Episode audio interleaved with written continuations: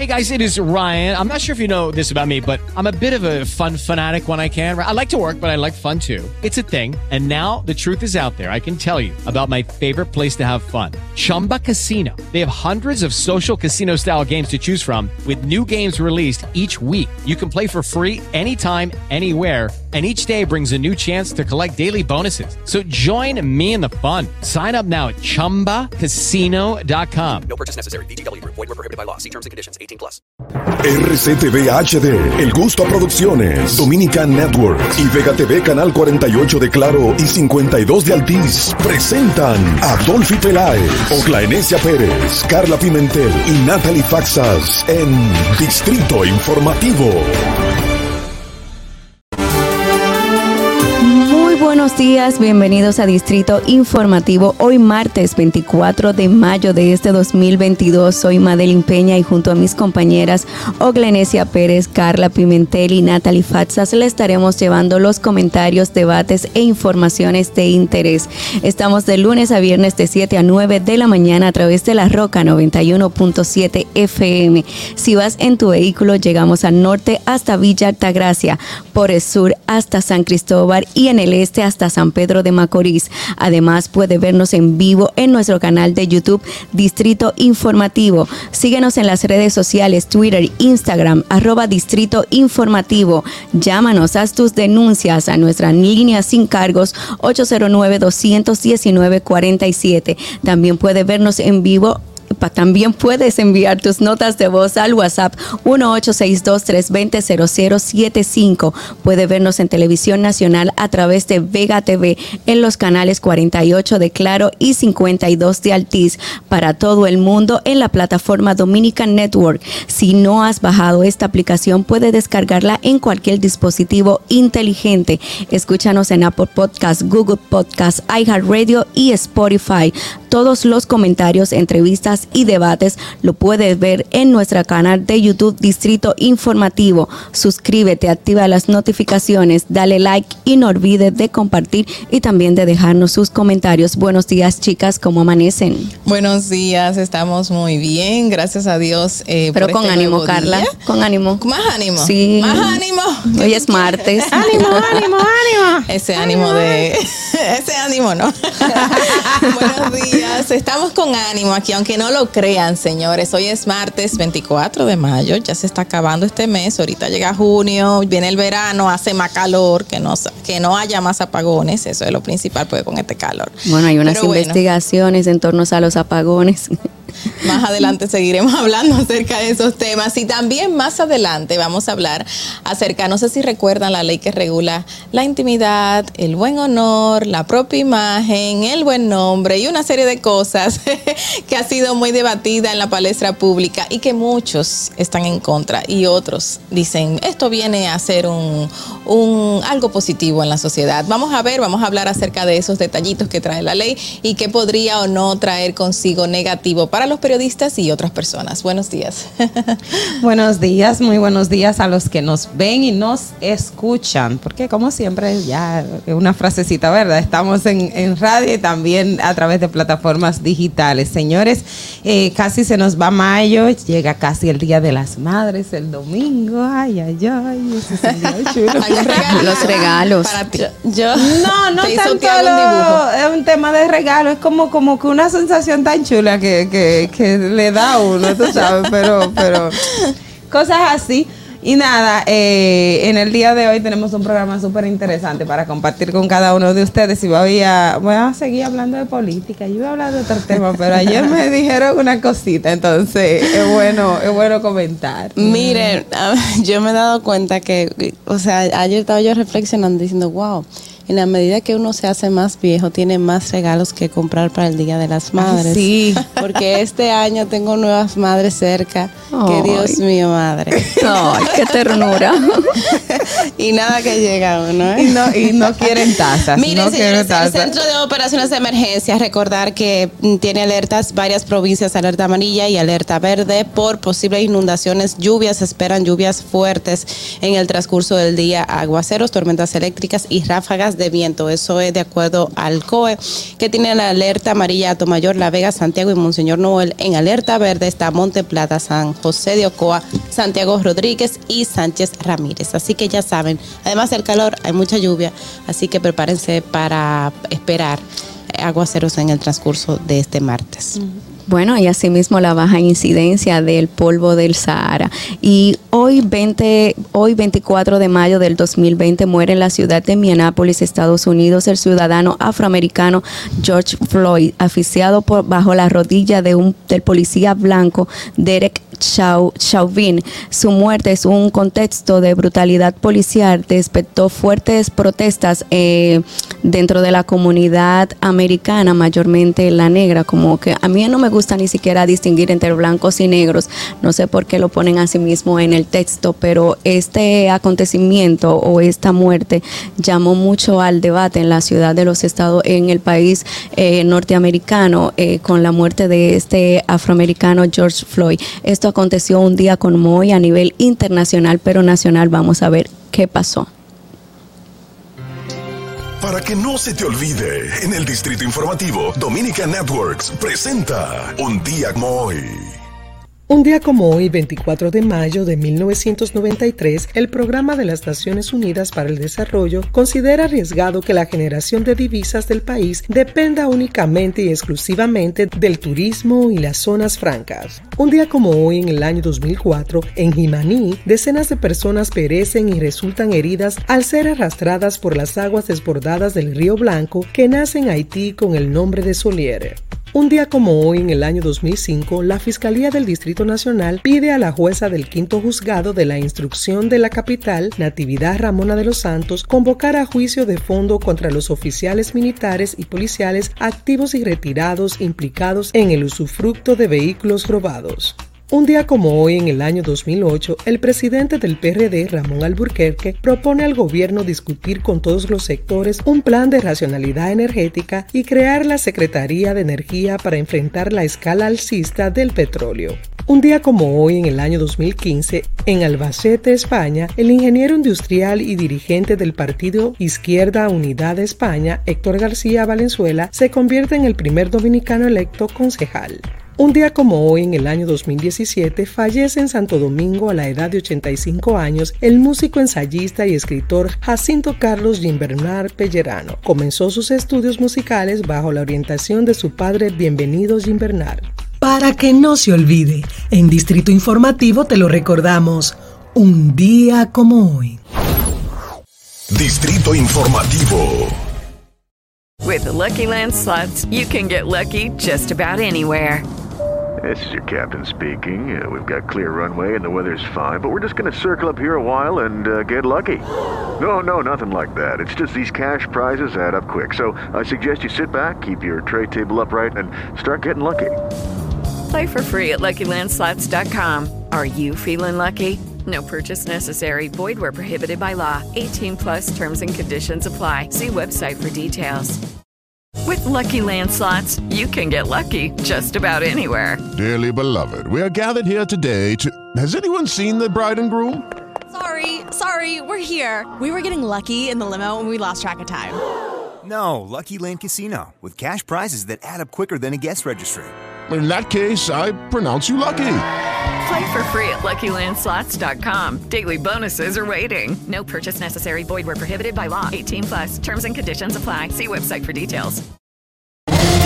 7 y 7 de la mañana y estamos de regreso en Distrito Informativo y a continuación las principales noticias para hoy, martes 24 de mayo de este 2022. El gobierno asume más de 15.229 millones de pesos por concepto de subsidios a los combustibles en lo que va de año, una cifra que supera una cifra que supera lo invertido el pasado 2021 que fue alrededor de 15 mil millones de pesos. La información fue ofrecida por el viceministro de Comercio Interno del Ministerio de Industria y Comercio, Ramón Pérez Fermín, quien indicó que los más de 16.229 millones es fruto del subsidio directo a los combustibles a los fines de evitar transferir el peso total de los aumentos del precio de los hidrocarburos a la población. Bueno, en otra información, la comisión bicameral que estudia el proyecto de ley sobre juicios de extinción de dominio para el decomiso civil de los bienes ilícitos logró censurar en un 95% el estudio de esa iniciativa y solo tiene pendientes, según indi- indicaron, ponerse de acuerdo en dos temas controversiales, la irretroactividad, la re- retrospectividad o, te- o atemporalidad de la ley y la prescripción de la persecución de esos delitos. O sea, obviamente si es retroactiva y si es atemporal. Y también la persecución o la prescripción de la persecución de los mismos delitos. La información fue, fue suministrada por el diputado PRMista Elías Báez, vicepresidente de la comisión bicameral que estudia la pieza desde hace unos seis meses. De acuerdo a lo que informó, prácticamente leyeron y aprobaron los 104 artículos y desde el pasado miércoles comenzaron a discutir los temas más controversiales. Qué bueno que vayan avanzando.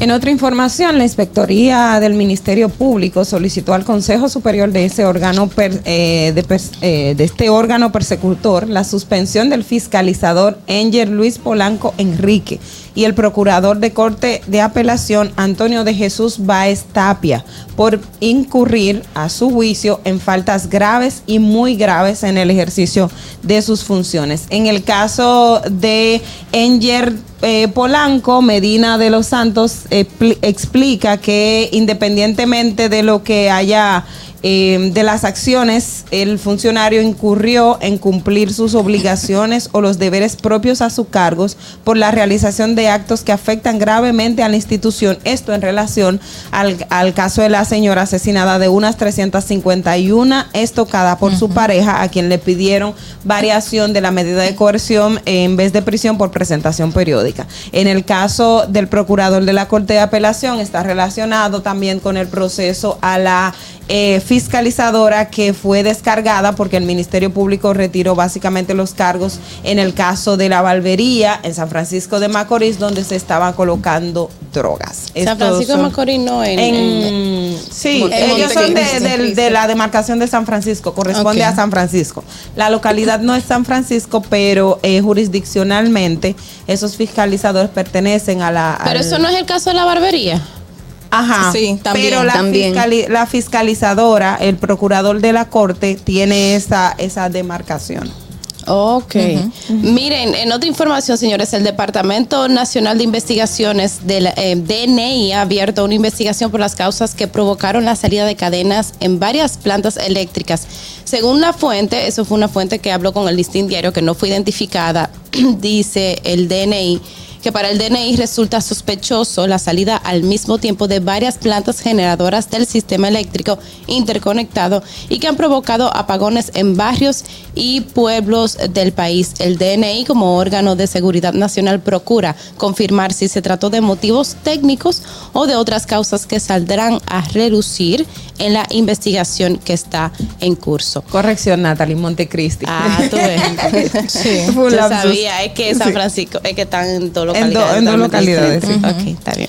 Eh, señores, en otro, en otra información, eh, ayer se dio a conocer un video donde se ve el joven Richard Baez, el peluquero que fue asesinado por golpes por parte de la Policía Nacional y por los cuales están siendo investigados varios eh, agentes. Eh, en el video se escucha como un comandante señalado como capitán Manolo Aquino eh, se escuchaba o le reclamaba alterado al joven Richard Baez eh, porque este lo señalaba como parte de un grupo de agentes que le quitó un dinero. Eh, supuestamente se hablaba de 35 mil pesos y en una ocasión el joven le dice, estaban todos ahí. O sea, entonces el comandante le señalaba, pero indícame quiénes son. Él dice, bueno, era- eran todos, o sea, no había manera de identificar quién era la persona. Es decir, que mucho antes de este video, porque se ve ensangrentado el poloche del joven Richard Baez, mucho antes de este video ya le habían propinado los golpes, ya lo habían trasladado al destacamento y ya todas las vulnerabilidades de los derechos de Richard Baez estaban, eh, habían sido eh, cometidos. Y sin embargo, era atacado por ese comandante, se veía eh, alterado y otros agentes que se le amotinaron alrededor. El señor Richard Baez eh, creo que estaba con su esposa, que eso fue lo que identificaron en el video, y otro señor que lo acompañaba. Y Con lamentablemente, exacto, su pareja embarazada. Y lamentablemente después de esto es que fallece Richard. Ahora es que están surgiendo los videos, porque obviamente tras lo que pasó con David de los Santos y una serie de denuncias más, pues la policía se ha encargado de suministrarlos. A ese joven lamentablemente le aplicaron las reglas no escritas de la policía. Usted se mete con un policía y denuncia un policía. Y van todos. Y no, no es que le dan, van todos, a que usted lo matan, porque usted está diciendo que el policía estaba robando, porque eso era lo que él le estaba diciendo a ellos. Y eso es lo que eh, puso en evidencia el video. Miren, una información también que trae el periódico Diario Libres con relación al Ministerio de Medio Ambiente que informó que tras las declaraciones del director de Medio Ambiente del municipio Constanza, Ricardo Quesada, en el sentido de que el ministerio eh, estaría evaluando cambiar una resolución del año 2017 que protege las zonas montañosas, la, eh, entonces se procedió a cancelarlo. El ministro de Medio Ambiente confirmó la tarde de ayer que Quesada eh, fue cancelado a través de un comunicado de prensa aclarando que no se ha instruido modificar dicha resolución. En horas de la mañana, organizaciones ambientales como la Academia de Ciencias, la Comisión Ambiental de, de la Universidad Autónoma de Santo Domingo,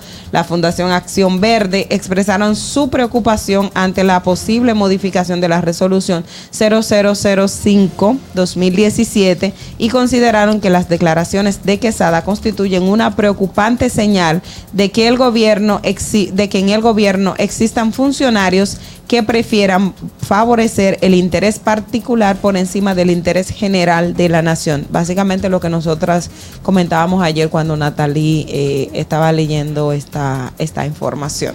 Miren, hay una carta eh, a propósito de la Lotería Nacional, eh, la estoy buscando por aquí, que en el día de ayer, recuerden, había una, un llamado a protestas y ese llamado a protestas eh, originó un llamado a protestas frente al Palacio Nacional, eso es para, para propósito de este proceso, mm, lo estoy buscando en la información. De regulación de las este bancas. proceso de regulación de las bancas, en el que señalaba, eh, ahí la, hubo una carta que, que fue como una reacción de a esta convocatoria.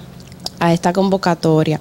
Miren, y yo quiero, bueno, pero a- a- digan otra cosa en lo que yo consigo No, que porque- justamente el director de la lotería, eh, director de casinos y juegos de azar, Teófilo Kiko Tabar, y dijo que tras este llamado que no, no debería o no consideró debería hacerse y que es señalado como una provocación innecesaria. Invitó a cambiar de lugar dicha protesta frente a su casa, eso fue lo que dijo, o en los lugares donde laboran estas personas, ya sea frente a las bancas, ya sea frente a otros espacios, pero no frente al Palacio Nacional. Dijo, y cito, igualmente les propongo a los banqueros que planean protestar frente al Palacio Nacional que no se dejen manejar como marionetas con fines inconfesables y realicen dichas protestas frente a mi casa o en lugares donde yo laboro. Eso fue lo que dijo el Kiko señor Tobar, Kiko Tobar. Hay, sí, hay dos, hay dos cositas que yo quiero como rescatar y por eso, por eso señalaba, por eso mencioné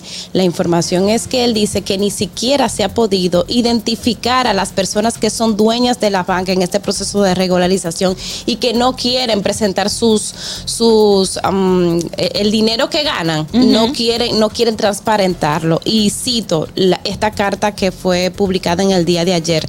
No pongo en dudas que hayan sectores que desean regularizarse, pero hay otros que se consideran con fuerza y poder que no la quieren. Se ponen el, pro- el rodaje de víctimas reclamándole al gobierno cumplimiento cuando ellos mismos se autoincriminan diciendo que están ilegales, no cumplen con las distancias, venden números usando dispositivos móviles y ganan dinero sin pagar por tributos. A pesar de ello, se está trabajando juntamente con otros organismos en la solución de la venta por dispositivos móviles y sobrepagos. Tanto esta fue una, una información, esta carta, señores, yo creo que él incluso hablaba de que es una especie de cáncer.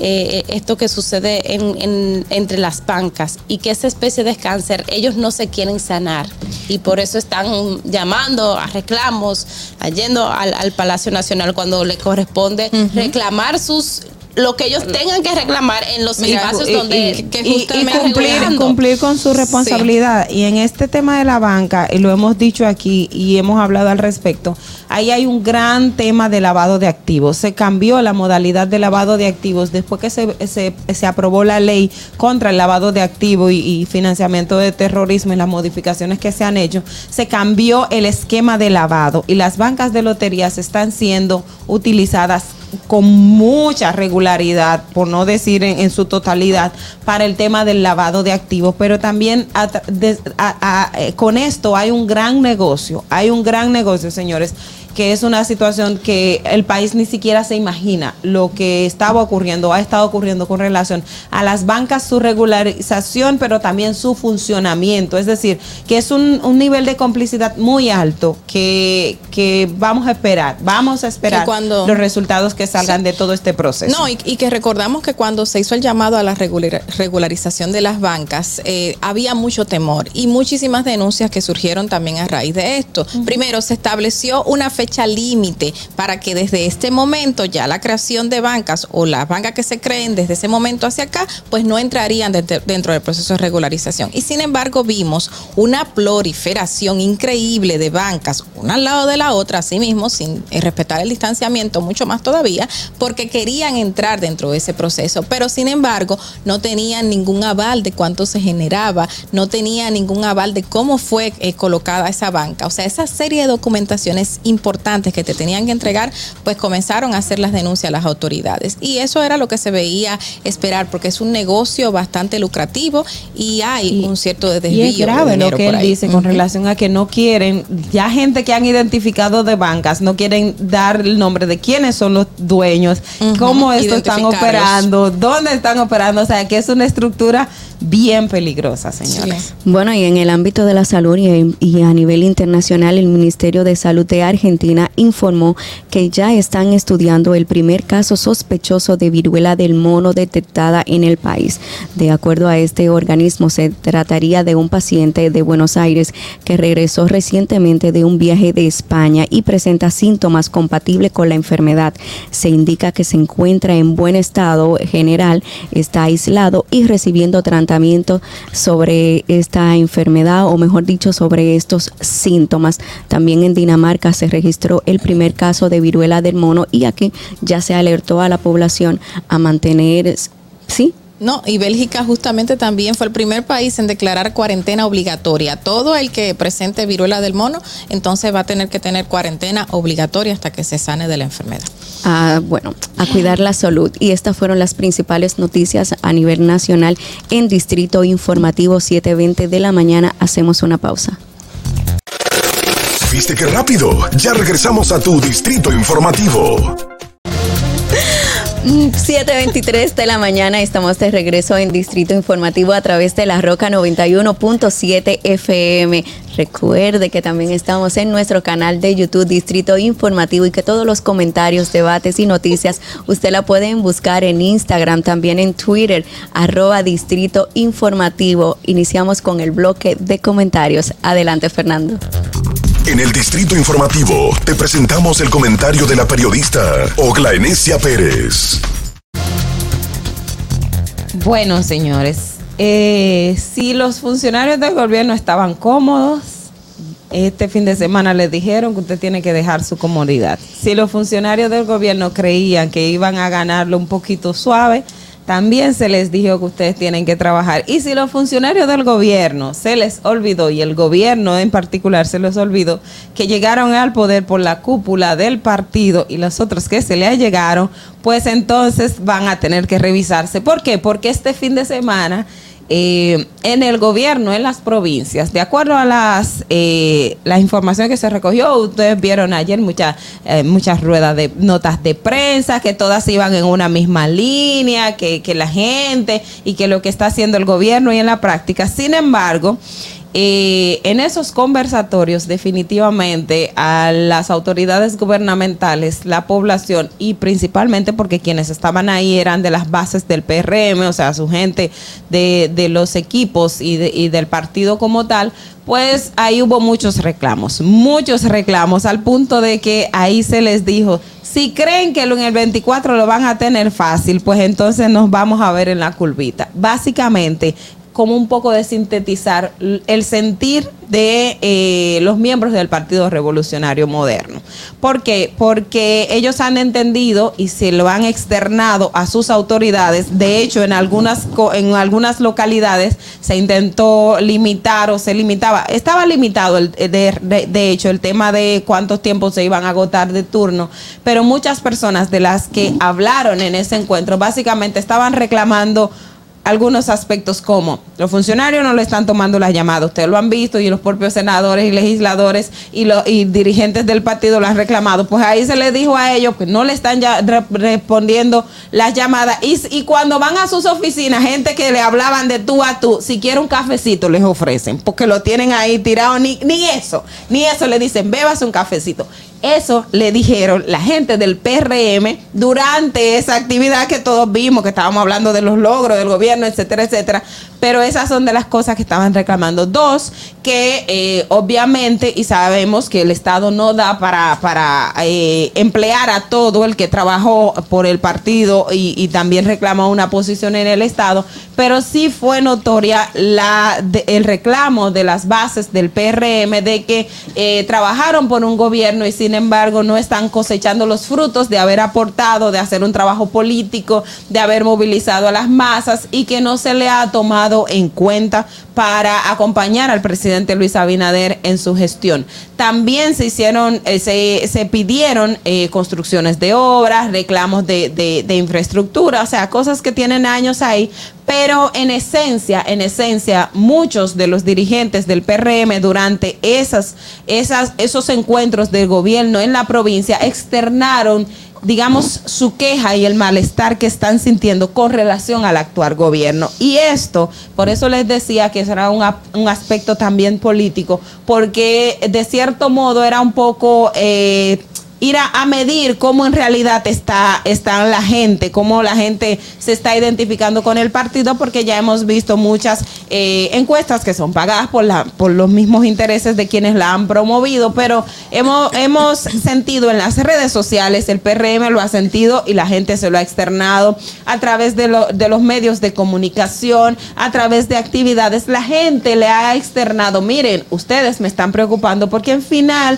no me están dando eh, realidad lo que me prometieron y aparte de ustedes me tienen alejado del gobierno porque entendíamos que este cambio lo íbamos a hacer entre todos. Es lo que le dicen la gente. No estoy hablando en términos personales míos para que no digan que estoy eh, reclamando, pero es lo que la gente le dijo al PRM y a los dirigentes del PRM durante esos encuentros, que creo que eh, es algo que deben tomar en cuenta porque si algo caracterizó y fue eh, determinante para la salida del PLD, además del hartazgo de la población por todos los hechos de impunidad, por todos los escándalos y las situaciones que hubo, es que también el PLD y Danilo Medina lo reconoció, se alejó de las bases. Y a los partidos eso le hace mucho daño cuando están en el poder, olvidarse de la gente con la que usted trabajó. Eh, eh, Todo el mundo entiende que no hay capacidad para el Estado emplear a todo el que trabajó, eso es muy eh, ilusorio, pero además tampoco el Estado se va, llegó fulano y vamos a poner a su la- sutano.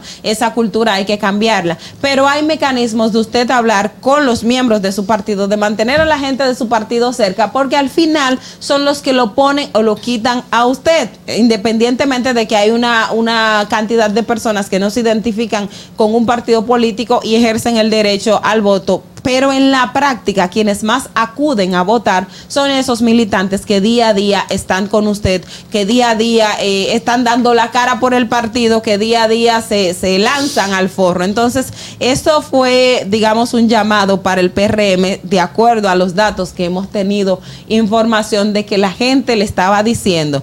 Y que hubo también campaña propagandista de que sería el primer gobierno de Luis Abinader, que si quieren que este primer gobierno llegue, eh, tienen que centrarse también a trabajar, decían algunos de los funcionarios del gobierno que fueron a las actividades. Así que esto fue un, un pulso, o sea, un medir de cómo está la población, pero también sobre todo cómo están las bases del PRM y creo que fue un llamado de atención a los dirigentes y al presidente Luis Abinader. Fernando. Distrito Informativo. 7.30 de la mañana y continuamos con el siguiente comentario. En el Distrito Informativo te presentamos el comentario de la periodista Carla Pimentel.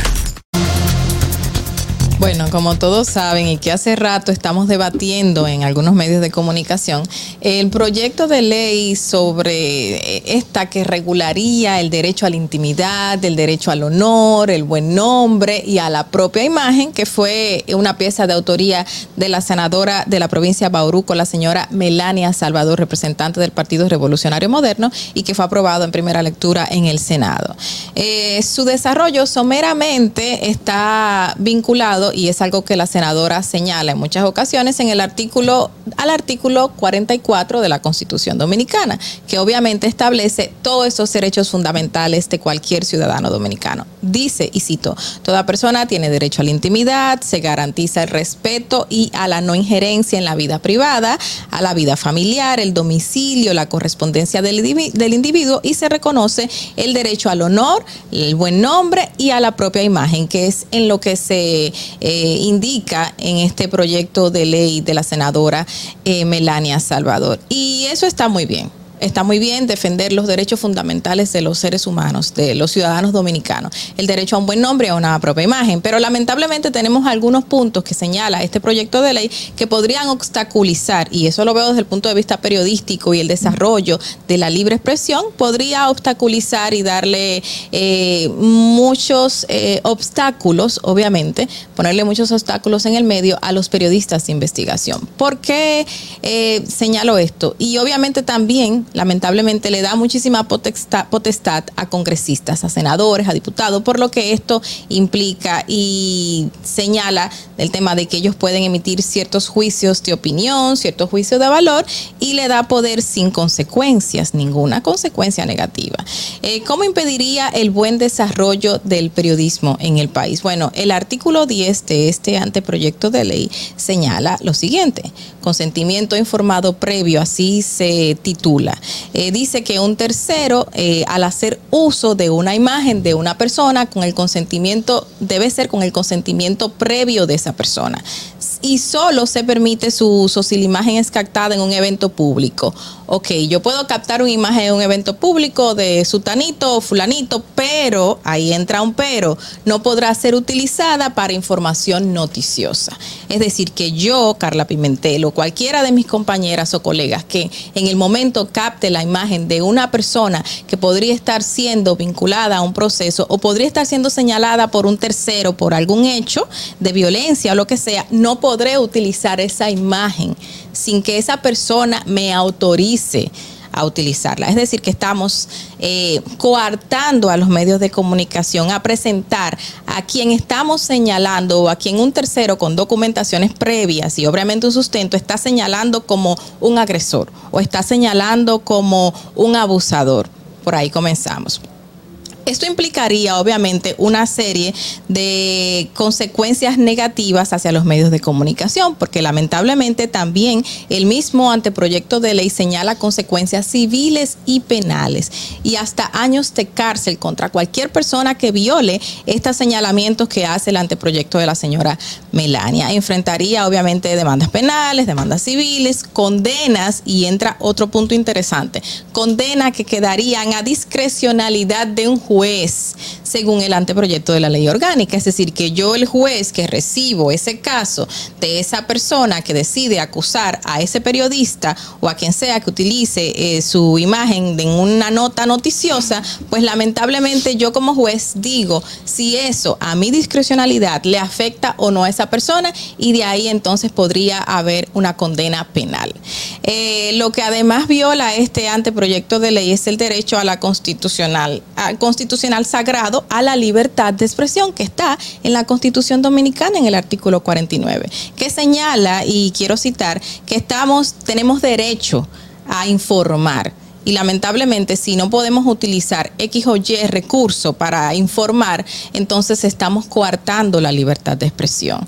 Eh, algo positivo, porque realmente no todo es negativo, algo positivo de señalar es que condena la emisión de juicios insultantes o vejaciones innecesarias para una labor informativa o formación de opinión. Quiero decir esto porque hemos visto que en muchos blogs, en muchas plataformas digitales, en las mismas redes sociales, se comienzan a atacar personas sin ningún tipo de consideración. Se da una denuncia que fulanito o fulanita es infiel y, inmediatamente comienzan a hacer conjeturas de la vida de esa persona, dañando su imagen, su reputación y dañando también su familia o esa relación que tenga. Eso es positivo y eso hay que regularlo. No identifica en qué tipo de plataformas, no identifica ni, ni destaca eh, esas, esos puntos que serían también importantes señalar, pero está establecido como tal. Otro positivo que vemos, eh, declaraciones o supuestas noticias de personas de medio artístico, que es lo que acabo de señalar, que realmente necesitan que se le haga un pare, que se detenga, que se le haga un stop. Sin embargo, a pesar de poner límites, estos no se los pone a los congresistas, como dije anteriormente. A ellos sí les permiten dar opiniones, sí les permite dar informaciones en todo tipo de plataformas, no solamente en el Congreso, como se, se tenía establecido, que bueno, en la cúpula tú puedes hacer y decir lo que quieras, pero fuera también y lamentablemente no le va a caer ninguna consecuencia negativa. La pieza además deja la interpretación todas esas eh, discrecionalidades a esos jueces y hay que prestarle atención porque queremos una pieza que realmente pueda regular el derecho a la intimidad, el derecho a la imagen y el derecho al buen honor y al nombre. Pero si estamos dañando la libertad de expresión, si estamos coartando a los medios de, de comunicación o a X personas que se dediquen en esta plataforma a informar, pues estamos como quiera dañando el derecho y otro derecho constitucional que va a chocar con este que estamos resaltando. Hay que ponerle mucha atención al anteproyecto y revisarlo antes de tomar una decisión definitiva. Fernando, vamos contigo. Distrito Informativo. With the Lucky Land slots, you can get lucky just about anywhere. This is your captain speaking. Uh, we've got clear runway and the weather's fine, but we're just going to circle up here a while and uh, get lucky. No, no, nothing like that. It's just these cash prizes add up quick. So I suggest you sit back, keep your tray table upright, and start getting lucky. Play for free at LuckyLandSlots.com. Are you feeling lucky? No purchase necessary. Void where prohibited by law. 18 plus terms and conditions apply. See website for details. Hello, it is Ryan, and we could all use an extra bright spot in our day, couldn't we? Just to make up for things like sitting in traffic, doing the dishes, counting your steps, you know, all the mundane stuff. That is why I'm such a big fan of Chumba Casino. Chumba Casino has all your favorite social casino style games that you can play for free anytime, anywhere with daily bonuses. That should brighten your day a little. Actually, a lot. So sign up now at chumbacasino.com. That's chumbacasino.com. No purchase necessary. VGW Group. Void were prohibited by law. See terms and conditions. 18 plus. Mucho que agregarle a tu comentario, Carly. Espero que tenga una segunda parte porque este es un tema muy profundo y que hay que analizar, porque esto atenta mucho a lo que es la libertad de prensa, a la libertad de información en el país. 7:37 de la mañana y continuamos con el comentario de Natalie Fatsas. En Distrito Informativo te presentamos el comentario de la periodista Natalie Faxas. It is Ryan here, and I have a question for you. What do you do when you win? Like, are you a fist pumper? A woohooer, a hand clapper, a high fiver. I kind of like the high five, but if you want to hone in on those winning moves, check out Chumba Casino. At chumbacasino.com, choose from hundreds of social casino style games for your chance to redeem serious cash prizes. There are new game releases weekly, plus free daily bonuses. So don't wait. Start having the most fun ever at chumbacasino.com. No purchase necessary. Group. Void were prohibited by law. See terms and conditions. 18 plus. With the Lucky Land slots, you can get lucky just about anywhere. This is your captain speaking. Uh, we've got clear runway and the weather's fine, but we're just going to circle up here a while and uh, get lucky. No, no, nothing like that. It's just these cash prizes add up quick. So I suggest you sit back, keep your tray table upright, and start getting lucky. Play for free at LuckyLandSlots.com. Are you feeling lucky? No purchase necessary. Void where prohibited by law. 18 plus terms and conditions apply. See website for details. Bueno, amigos, miren, ya lo decía el presidente Luis Abinader ayer en- durante el- un panel que, en el que participó, el Foro Mundial Económico, que mm, los primeros dominicanos en la República Dominicana, en los primeros, los primeros visitantes que llegaron al país en medio de la pandemia fueron los dominicanos que residen en Estados Unidos. Estados Unidos es em, sin duda alguna un socio sumamente importante y básicamente las cosas que suceden en Estados Unidos pues de alguna forma nos tocan y eso desde la perspectiva mm, de la enfermedad también, de- desde la perspectiva de eh, las epidemias y eso.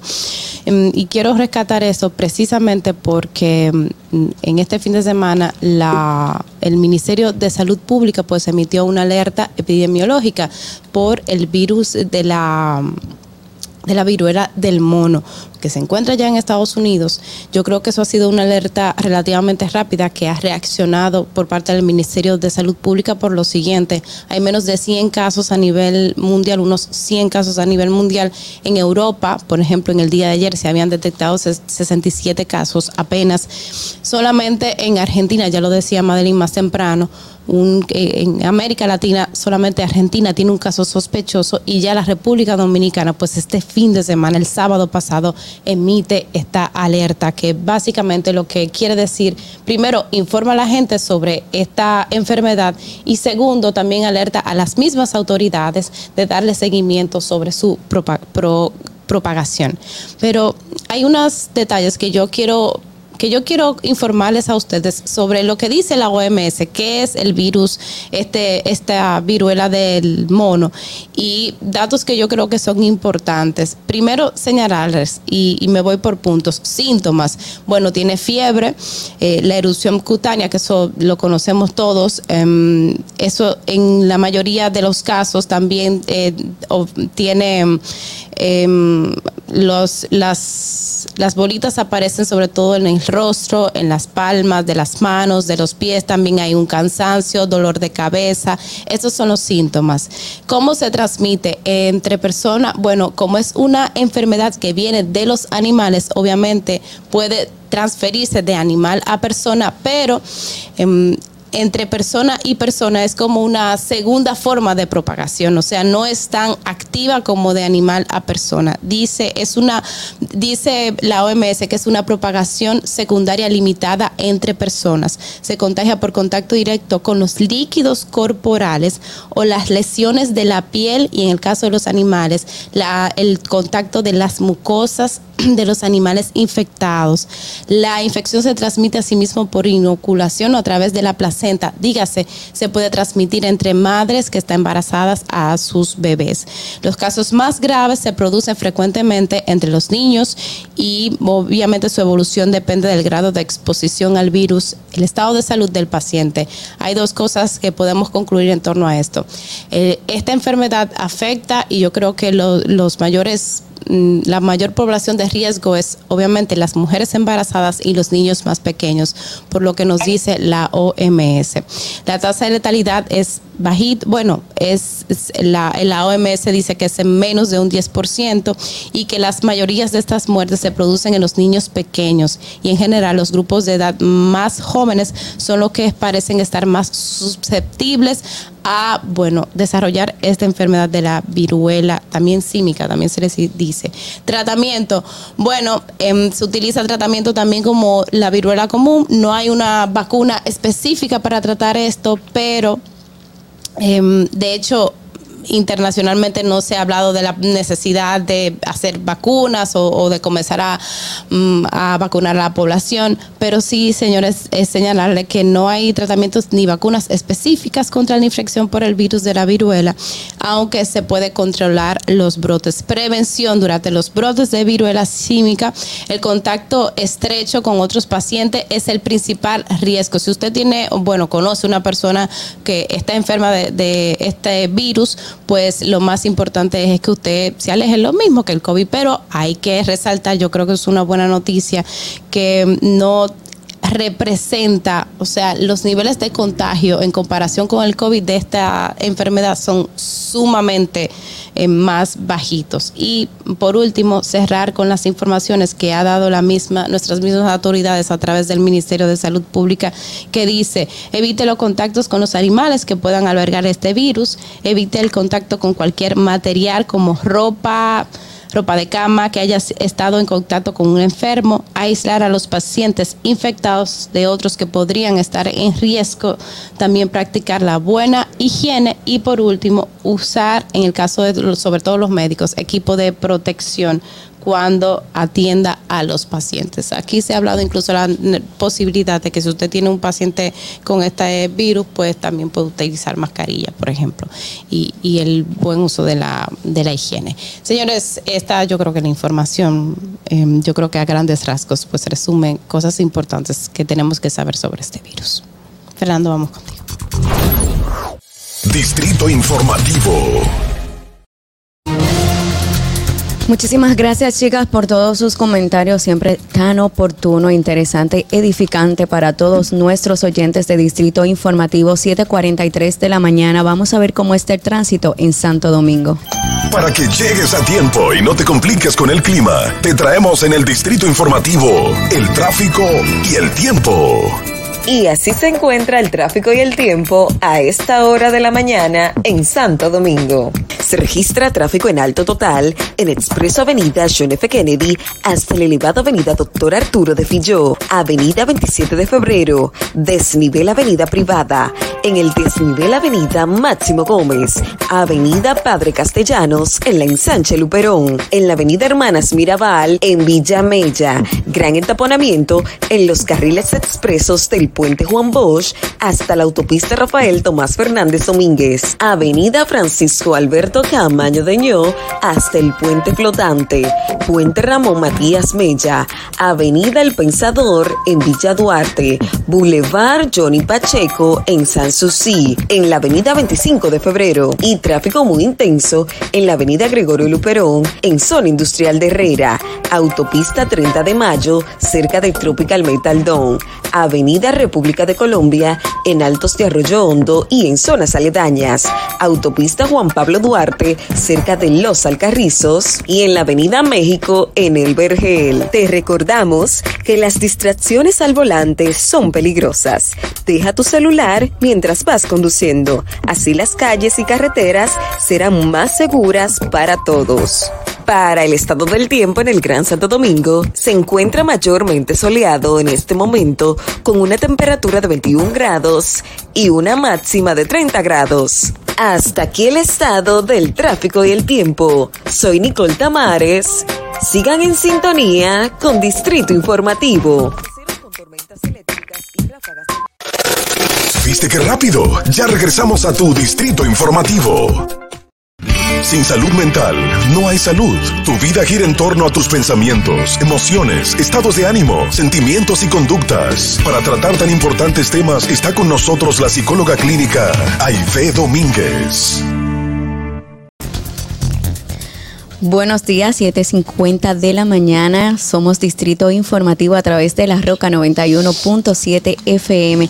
Recuerden que todos los comentarios, entrevistas y debates que ocurren en nuestro programa, usted puede buscarlo en nuestro canal de YouTube Distrito Informativo. También mantenerse actualizado de todas las informaciones nacionales e internacionales en nuestra cuenta de Instagram y Twitter, arroba Distrito Informativo. Es momento de hablar de salud mental, también de psicología, terapia y también un poquito de aquello de la sexualidad de pareja con nuestra psicóloga de cabecera Aide Domínguez, que hoy nos trae un tema muy interesante sobre cómo hacerse el demente o de por qué hacerse el demente o popularmente como lo decimos, hacernos el loco. Buenos días Aide, ¿cómo estás? Muy buen día, muy buen día, gente hermosa, como siempre contenta de estar con ustedes en Distrito Informativo.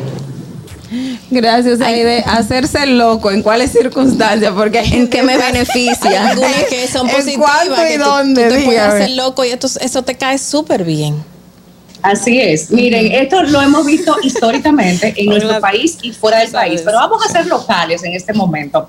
Muchos de las personas imputadas y sentenciadas luego a condenas por distintos crímenes o actos vandálicos, corrupción administrativa o política, han sido eh, etiquetados o diagnosticados, vamos a hablar como psicólogo, ¿verdad? Diagnosticados con problemas mentales para entonces, eh, muy notorio ante el público, que es para no purgar su pena, que el objetivo pues es notable, que busca que no pasen mucho tiempo en cárcel. Y efectivamente la pregunta del tema de, ¿podemos hacernos los locos? Lamentablemente sí. Ahora, que te hagas el loco burlándote de nosotros, de lo que estamos viendo tu caso, eso es una cosa.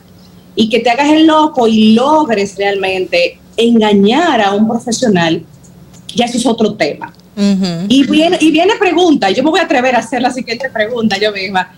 ¿Puede una persona engañar a un profesional? Es muy difícil que una persona engañe a un buen profesional, pero es mucho más difícil que un imputado o, un preso preventivo engañe a varios profesionales buenos. Muy difícil, no imposible, pero, pero todo esto tiene evaluaciones entrevistas, estrategias, instrumentos de medición, antecedentes, entrevistas con familia, amigos, colegas y todo ese engranaje de información nos da un perfil que puede ser desmentido o no. Entonces hay, hay ciertos casos, por ejemplo, que popularmente se hace loco la persona que está siendo judicializada o procesada y hay y se presenta toda una evaluación psicológica o psiquiátrica diciendo que esa persona tiene este problema y sin embargo después lo vemos en la calle además de lo más bien. ¿Cómo es eso? Esa persona compró esa evaluación hubo un consentimiento del profesional o qué? Porque para eh, no engañarlo, como tú dices, entonces tiene que haber una complicidad. ¿Se puede dar esos casos? Yo no quiero comprometer a ningún colega, pero yo no lo descarto. Yo misma he sido, eh, he tenido propuestas para sobornarme. Y yo he tenido propuestas para personas que quieren que yo les certifique un problema de salud mental y me dicen pida por su boca. O sea, yo puedo pedir lo que yo quiera a al nivel de que yo te, te dé a ti una licencia para una demanda laboral, para un permiso, para una custodia de tus hijos, o sea, la gente no tiene límites. Y cuando de recursos al alcance se trata, la gente los va a usar todos, incluso el intentar sobornar a un profesional. Yo no descarto que estas personas que conocemos, que han salido presas por problemas de salud o problemas mentales, y luego están en una vida normal en la calle, en celebraciones y trabajando de nuevo, hayan comprado profesionales. Yo no lo dudo realmente. Mira, eh, ahora que menciona este tema, y ayer fue básicamente tendencia el caso de, un legislador dominicano en los Estados Unidos que dice que eh, lo han declarado con una incapacidad mental porque eh, primero intentó suicidarse, luego habría ingerido de sus heces fecales. Entonces, una persona se puede hacer el loco a esos niveles, ahí de Lamentablemente sí, yo no lo descarto tampoco. Miren por qué. Ay, mi Porque el tú pensar, el tú pensar que lo que te espera, que te espera una condena, que te espera el ya no estar con tu familia, el ya estar encerrado por años. Hay gente que se permite este tipo de barrabasadas, vamos a decirlo así, porque es un, es una, es un atrevimiento tremendo el ingerir tus heces fecales con tal de convencer de que tú no estás bien de, tu salud mental.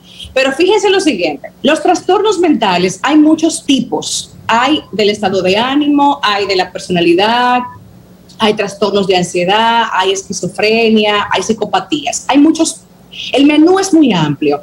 Para una persona hacer esto, comerse sus heces fecales, o está muy consciente, es muy inteligente y muy consciente del efecto que esto va a tener, o ya está esquizofrénico. Pero en el caso de este señor en particular, me voy a permitir conversar, si él no tiene antecedentes esquizofrénicos, si no hay una genética familiar con esquizofrenia, o trastornos mentales graves. Esto es un invento. Porque no es verdad. Una esquizofrenia difícilmente debute en una edad como la que ese señor tiene. La esquizofrenia es un trastorno que regularmente y estadísticamente debuta en la adolescencia final o adultez temprana, comienza a dar síntomas y se diagnostica por lo general después de muchas vueltas y la familia que no sabe qué es lo que tiene en la treintena. Entonces tú no me puedes venir a mí de repente con, con 60 años a comer tus heces fecales un intento suicida no me asombra porque eso lo inventa, eso intenta cualquier persona, aún un otro trastornado mental.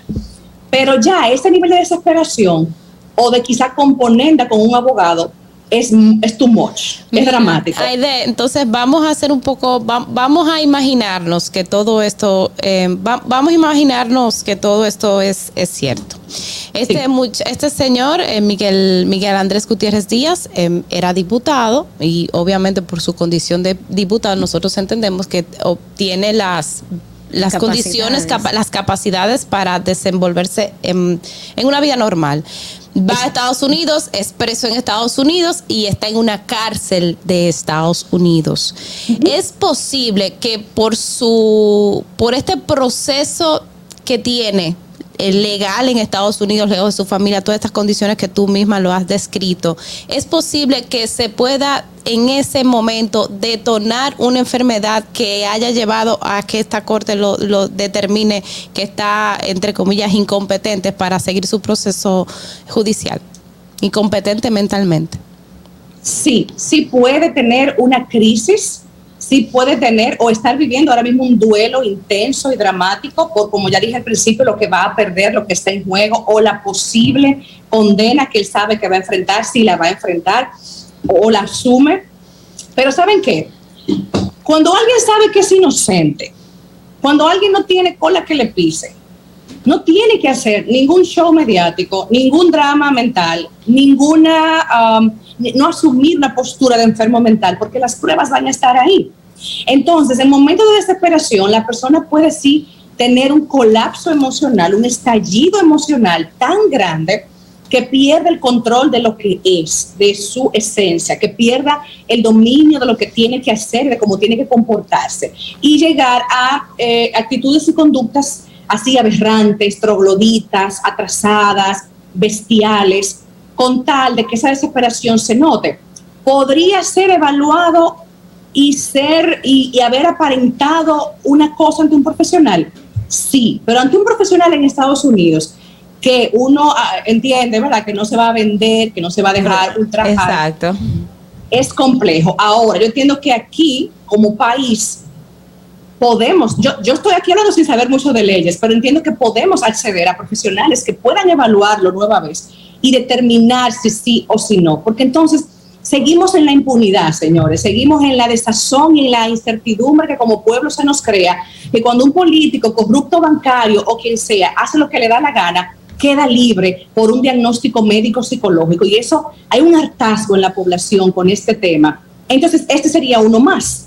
¿Me doy a entender? Sí, Aide, en esa línea va mi pregunta, aparte del detector de mentiras, que es muy utilizado, ¿qué mecanismo pueden utilizar los psicólogos para determinar de que esa persona eh, se está inventando, vamos a decir, una máscara, una falsa máscara de lo que en realidad, eh, de lo que en realidad esa persona es? Mira, como, como me pregunta eh, Natalie, ¿puede esta persona en un momento como este detonar y colapsar? Claro que sí. El sistema nervioso tiene una, una capacidad eh, X limitada de aguantar la presión, las emociones convulsas y muchas emociones al mismo tiempo. Pero llega un momento que sí podemos colapsar y tener una crisis, un ataque de pánico y perder la, el raciocinio o la lógica de las cosas. Ahora, como dije también al principio, hay unos antecedentes. Hay una, familiari- hay, una fa- hay una familia que te da una información.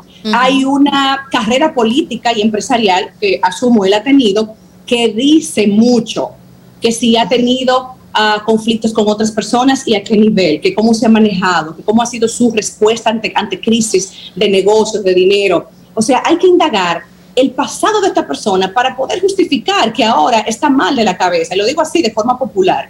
Porque es que es muy simplista decir, está incapacitado para un proceso penal. En serio. O sea, él está incapacitado para enfrentar una pena porque se comió sus heces fecales, porque intentó suicidarse. No, es que tiene que haber más. Es que es una información muy pobre y muy mediocre para justificar que no purgue una pena en caso de ser hallado culpable. Bueno, yo, mucha gente está sorprendida y hasta asco le dio el hecho de que se haya comido sus heces fecales, pero digo yo que para salvarse, una vez que tú te comas las heces fecales, pues no importa, porque después te van a soltar. No, Ahora, en el tema de... falta, perdón, yo también creo como que falta, falta información. información. La información es muy a priori, eh, los datos que han salido. o sea, incluso fue una persona que no es abogado, perdón, Carla, sigue. No, y en el tema justamente de que, que, que hay de resalta de que muchos profesionales se, se dedican o, o se prestan a este tipo de situaciones, no solamente eh, per- eh, profesionales de salud mental, también profesionales médicos de otras áreas. Tenemos el caso de Quirinito, que se presentó todo un esquema de que esta persona tenía un cárcel de lengua y realmente todavía no se ha podido, y, y luego se demostró que no era él que tenía el cáncer de lengua, pero sin embargo una persona firmó de que esa- Certificó. certificó esto. Entonces hemos Eso visto, horrible. Eso hemos visto profesionales de la salud en todos los sentidos que se prestan estas cosas. Eh, no, ¿No traería algún trastorno o posible problema mental después o una indignación propia a un profesional que se preste a esta situación? O sea, tú como profesional, si tienes cierto eh, eh, credibilidad en ti mismo, eh, poderío de ti, no, ¿esto no traería alguna consecuencia negativa eh, psicológicamente hablando? Sí, claro, claro. Si yo transgredo mi- mis principios y mis valores, si yo a la larga me siento culpable y avergonzada por haber aceptado un soborno, aunque tenga unos millones de más en mi cuenta bancaria, pero el saber que es mal habido el dinero o que yo solté a un delincuente o yo contribuí con soltar a un delincuente o un corrupto, esto podría tener consecuencias nefastas en mi salud mental a largo plazo. Tal vez no de lo inmediato, porque mira, yo disfruto el placer de lo que recibí o de la impunidad que recibí o los favores que me dieron, pues quizá yo esté como en Belén con los pastores, gozándome en lo que yo obtuve. Pero realmente esto tiene un efecto y a veces ese efecto no se ve, pero sí puede pasar. Yo no lo descarto que suceda, indiscutiblemente que sí, que lo creo. Bueno, muchísimas gracias, Aide, por todas esas informaciones que nos has dado en base a este tema de cómo hacerme loco, si de verdad puedo engañar. a- Madeline, quiero, Sí. quiero aportar algo brevemente, brevemente, algo, algo rapidito, y es que como tú me preguntabas, y yo me desvié un poquitín de los las estrategias que hay para comprobar. Eh, eh, mira, el trastorno mental hay muchas formas. Entrevistas profesionalmente dirigidas, hay muchísimas estrategias científicamente avaladas de entrevistas que dan información contundente. Hay pruebas psicológicas que son fiables y medibles y que pueden ayudar mucho. Hay pruebas médicas, imágenes cerebrales, hay eh, pruebas de laboratorio, analíticas de sangre que también ayudan mucho a determinar el estado fisiológico de la persona el estado cerebral, neurotransmisores y todo esto en conjunto y como dije, un equipo multidisciplinario de profesionales, no uno solo, pues va a dar mucha información útil. Yo creo que si lo de este político no está secundado por una información eh, eh, constituida por un hospital o profesional o por la misma corte estadounidense, pues yo creo que hay que dudar de esta información, porque si es un cuento de barrio para distraer o para alterar, entonces tenemos que, que esperar un poquito más los datos para confirmar. Bueno, sí, Aide. eh, Un abrazo, chicas. Igual, Aide, corazón, muchísimas gracias por estar con nosotros. Nos vemos el próximo martes, pero por es. favor, eh, infórmale a toda nuestra comunidad de Distrito Informativo, a todos nuestros oyentes, cómo podemos contactar tus servicios. Claro que sí, estamos disponibles para todos ustedes en el celular de oficina, el 809-777-5233. Y ahí está Hilda, que es la psicoseca, dispuesta a atenderles siempre. Hasta la próxima semana. Gracias. Un besote, Aide. Domínguez, nuestra psicóloga, terapeuta sexual y de pareja. Ahora se hacemos, un- hacemos una pausa en Distrito Informativo y al regreso vamos con el diputado por el PRM, Juan José Rojas, quien tiene un interesante proyecto sobre la, de- sobre la detención y prevención del suicidio. ¿Viste qué rápido? Ya regresamos a tu distrito informativo.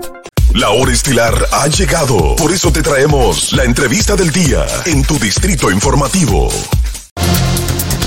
8.10 de la mañana, gracias por mantener la sintonía en Distrito Informativo a través de la Roca 91.7 FM de 7 a 9 de la mañana. Somos una revista informativa. Traemos muchísimas noticias, debates de interés y comentarios, pero también buenas entrevistas como la que vamos a realizar en, en este momento con el diputado Juan José Rojas, quien es diputado por la circunscripción número 3 de Santo Domingo por el partido PRM. PRM y trae un proyecto de ley muy interesante sobre la detención y prevención del suicidio. Pero antes de entrar a este tema, nos gustaría saber en cuáles comisión el diputado pertenece y también cuáles proyectos, aparte de este, está trabajando también. Muy buenos días.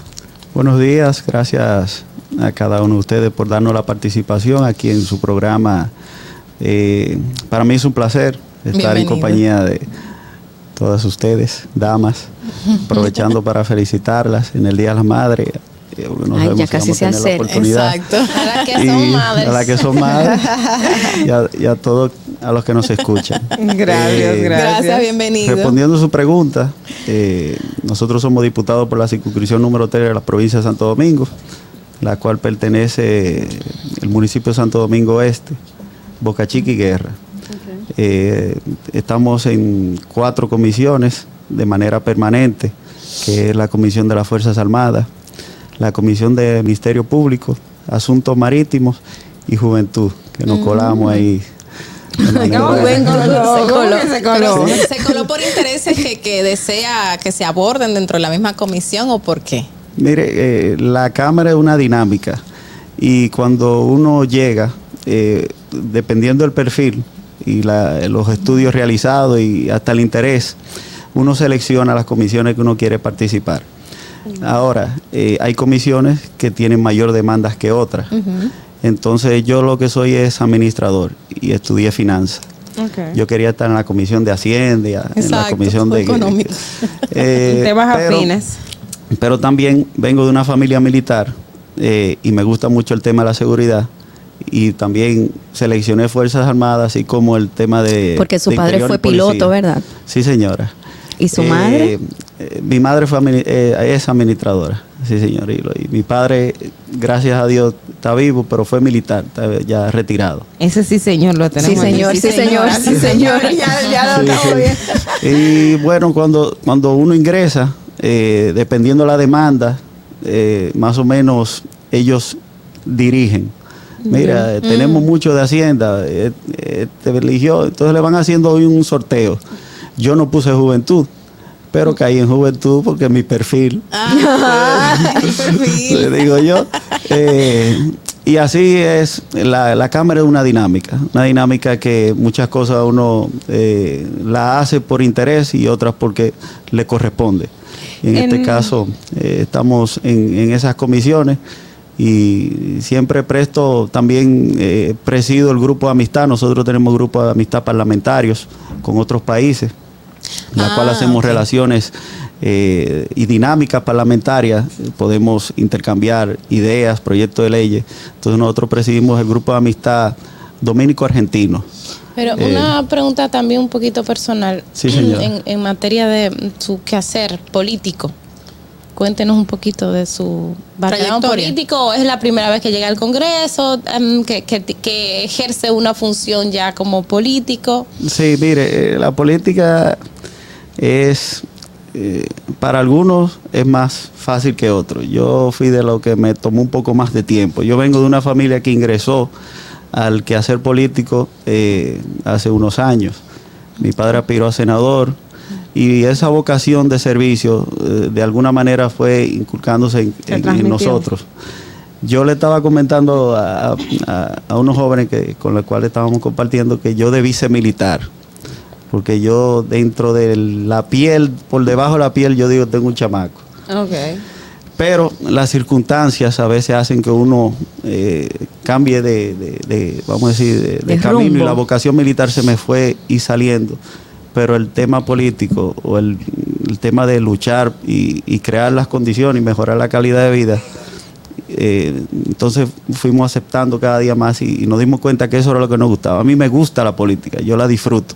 Pero, Eh, Es primera vez que es. Es primera vez que- que soy- aspiró y ganador No, y no, ganó. no, o no, no. ¿cómo, cómo fue ese proceso? Eh, yo aspiré en el 2010, eh, pero no pude ser candidato.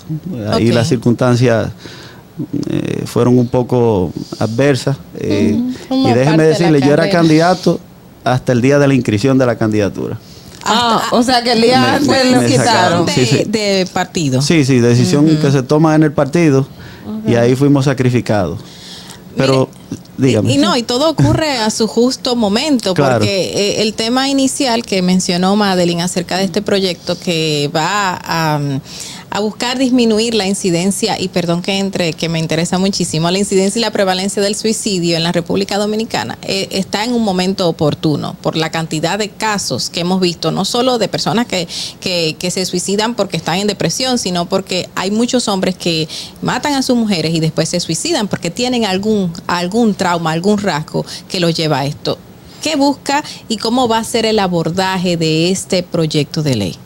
Sí, gracias. Eh, nosotros, dentro de las iniciativas que hemos introducido en el Congreso, eh, tan pronto uno introduce un proyecto, ya el proyecto pasa de ser de uno a ser del Congreso Nacional.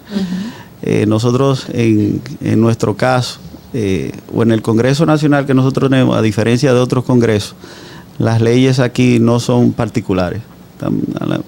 En Estados Unidos, si yo creo una ley, se llama Ley Roja del Suicidio. Entonces, si me- le ponen el nombre y del proponente. queda- Le pertenece en este a- caso, a- en nuestro país, eh, las leyes son nacionales, son del Congreso.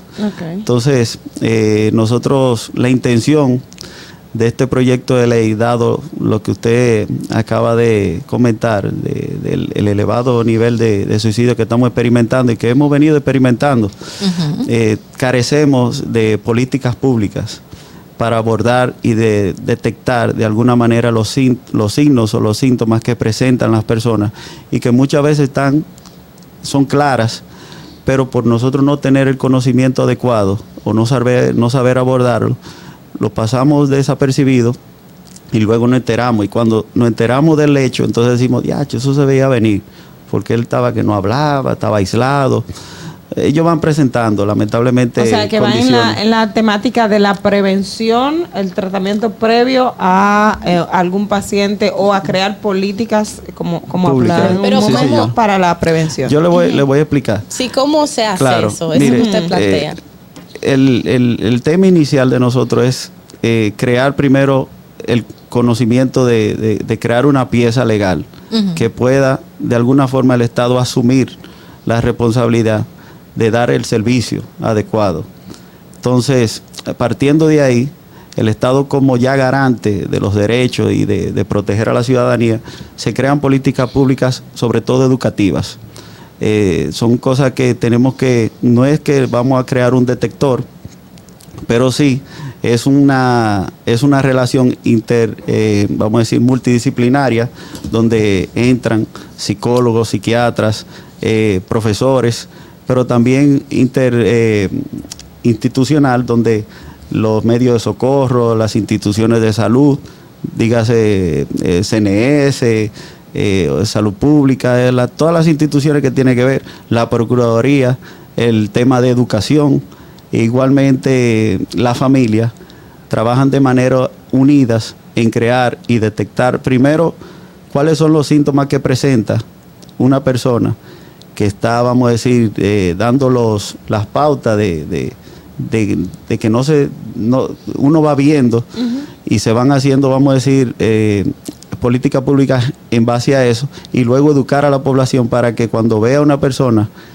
o un compañero de trabajo que, que está presentando estos signos, entonces abordarlo y que el Estado tenga la, la responsabilidad de darle ese servicio, porque muchas veces se da el caso, y esto lo decimos es por la experiencia que, no, que nos llegan a nosotros, no es cosa que uno se está inventando, sino eh, los feedback que nos dan, es que una persona, diga, se trata de cometer un suicidio o de, de hacerse daño, pero no logra, eh, vamos a decir, morir, gracias a Dios.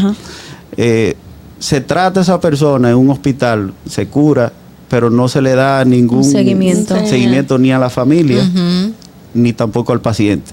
Entonces al final termina cometiendo el hecho.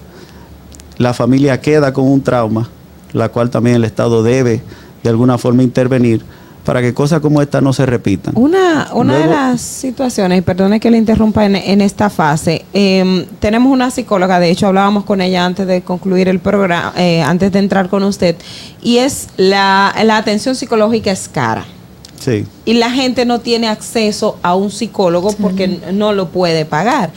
A través de esta propuesta, ¿se estaría creando algún mecanismo para que la gente pueda tener acceso también a esos profesionales de la salud que son bastante caros y que la mayoría de los seguros no, no lo cubre? O sea, ni un seguro, ni un plan básico, eh, ni tampoco el SENASA subsidiado. A O lo que se llama línea de ayuda. Exactamente. Claro, sí, eh, a- ahí es que va el proyecto, crear la política pública y que el Estado tenga que asumir la responsabilidad de prestar el servicio, que estén en los centros de atención primaria, que, que, de- que le den el servicio a los pacientes que así lo requieran, porque es algo que, que nosotros carecemos, como usted bien sabe. Luego que se apruebe la ley habrá que hacer un manual, que ya eso sí eh, serían ya con los vamos a decir, con las asociaciones y, y todas estas eh, personas, psiquiatras, que de hecho se está trabajando. En un proyecto de ley de, de, de- de, eh, mental De salud- De salud mental. que de alguna forma iría complementado con el proyecto de nosotros y, y se, se tomará en consideración todos estos aportes. Pero eh, es un proyecto que, a mi entender, y, y según lo que hemos recibido y por lo que estamos viendo, creo que será de mucho beneficio para nuestro país. Claro, justamente eh, salud pública con otros organismos se están preparando a los especialistas, o mejor dicho, no, a los médicos de atención primaria que no están especializados en salud mental. Se le está haciendo una preparación. Existe una línea de ayuda de salud pública donde cualquiera que tenga depresión o esté en una situación eh, ya más grave o un familiar puede llamar y requerir esa ayuda. Pero, pero ahí viene un pero. Lamentablemente yo llamo, cualquiera llama y ese seguimiento, aunque en el momento me puedan calmar, me puedan decir qué hacer o demás, ese seguimiento no existe. Ya que tenemos esas herramientas, por ejemplo, ¿cómo esta ley o este proyecto podría llegar a fortalecer y que realmente se continúe ese proceso de ayuda que ya existe? Porque hay herramientas, pero lamentablemente se quedan como a mitad de camino. Para eso ya con la ley habrá un presupuesto adicional y vamos a decir cuando se cree el manual, todas esas eh, inquietudes las podremos también eh, introducir de una manera que haya un, vamos a decir, un listado de procesos y con los recursos necesarios ya no haya una deficiencia. Eh, en eso se basa el proyecto y de verdad que carecemos. De hecho, pudimos ver que el servicio en la pandemia estuvo trabajando, Claro. Pero luego la pandemia volvió a mermar. Entonces Exacto. son cosas que hay que mantenerla de alguna forma por la, por la demanda que tiene. Yo, pero yo, perdón que le interrumpa, yo todavía como que me queda la duda de qué cosas puntuales contempla. Por ejemplo, eh, en estos días hablamos con, hablamos con un experto en, en seguros que decía, los antidepresivos no están en el catálogo para atender seguros. No tienen cobertura. ¿Qué cosas puntuales dice? Esto eh, se está funcionando así y esto es lo que se pretende cambiar. Porque el hecho de yo escuchar que se van a crear políticas públicas, eh, vamos a educar a la población para que identifiquen como que son asuntos como que yo lo siento muy aéreo. Entonces sí me gustaría, miren, esto es así y esto es lo que se va a cambiar. Esto, por ejemplo, campañas educativas contempla. A, a- a eso es que voy. Y muy buena propuesta esa la tuya de que esa ley contemple también de que sean incluidos eh, o que, me- que estén dentro del catálogo de la cobertura de salud los antidepresivos. ya, ya eso entonces tendría que irse. Es un poco a- más a- lejos, no, pero exacto, está leyes, muy exacto. buena. Sí. Bueno, eh, partiendo de que no existe nada sobre el, el tema de, de- de- de suicidio en suicidio. general, no tenemos políticas públicas dirigidas a detectar y, y crear, vamos a decir, eh, todo esto que usted está planteando. De ahí es que surge el, el- el tema de la ley. Nosotros, gracias a Dios, Bueno, tenemos una ley de salud mental. la ley, pero no contempla en sí las políticas públicas en cuanto al suicidio. Suicidio, ¿no? Nosotros lo que, lo que estamos tratando, y se está trabajando una ley de, de- de salud mental, que de verdad es muy necesaria porque eh, lo vemos a diario. ¿Cómo fue calle. acogida esta ley dentro de los diputados cuando usted sometió el proyecto? Yo le puedo decir que la ley se acaba de introducir, no ha ido aún al, al Al pleno. pleno. no se ha enviado a comisión, pero por los eh, feedback que hemos recibido de los mismos diputados, porque hay, cuando hay iniciativas que son interesantes, dígase, los, los proponentes o los diputados también quieren participar como proponentes, porque son cosas que, que a mayor eh, proponente, vamos a decir, tiene mayor carácter, le da mayor... eh, Claro. entonces, eh, muchos no han, no, han, no han comentado del por qué la, la- la introdujimos y no, no lo pusimos, vamos a decir, porque hay muchos psicólogos. Actualmente en el Congreso tenemos muchos especialistas en muchas áreas. Tenemos un Congreso muy preparado en el día de hoy. Y, y la han aceptado con, con buenos ojos. Pero el tema cayendo en, en lo que nos estaba... eh, Montando a Natalie. Natalie. Mire, eh, lo que queremos es eso. Primero, que se le dé mayor seguimiento a- al tema del suicidio, que se creen las políticas. Las políticas serán con educación, el tema familiar. Y también que en el presupuesto que se contemple y que, como ustedes mencionan, eh, ya en los centros de atención primaria haya especialistas que puedan atender a las personas que presenten cualquier síntoma y que los familiares de alguna manera lo lleven, porque muchas veces el- el- el- hay gente que no acepta que tiene una condición o que está padeciendo por algún eh, trastorno o, o situaciones que, que- que le afectan de manera emocional y necesitan ayuda. Ahora, si la familia que es o los compañeros que son los más cercanos eh, no dan la voz de alerta de alguna manera, entonces no podemos prevenir. Nosotros lo que estamos tratando, no es que lo vamos a eliminar, pero es tratar de prevenir y de reducir lo que estamos viviendo hoy en día. ¿Y cómo, cómo se alía en el caso con las eh, autoridades, digamos? Por ejemplo, eh, y lo planteaba eh, Natalie igual que, que Carla, en los centros de atención no tenemos un psicólogo que dé respuesta, pero en dado caso... No, yo creo que de no lo tenemos y tampoco tenemos la capacidad. la capacidad de eso, para hacerlo, que- exactamente. Está al punto de la capacidad para ello. También está otro elemento. Hay muchas personas que en casos suicidas eh, van, desaparecen, a, o sea, se van del entorno. Tenemos muchos desaparecidos. Pero cuando se va a una autoridad y de hecho hacer, por ejemplo, una denuncia de que, mira, mi paciente tiene una situación y él se fue y está una ley que te dice, si no ha pasado 48 horas, yo no lo puedo declarar como desaparecido. Entonces, ese tipo de cosas se contempla como algún tipo de, algún mecanismo para mejorar esas pequeñeces que pueden ayudar mucho en, en la prevención de estos casos. Sí, eh, no, como le digo, la capacidad será de acuerdo a la necesidad.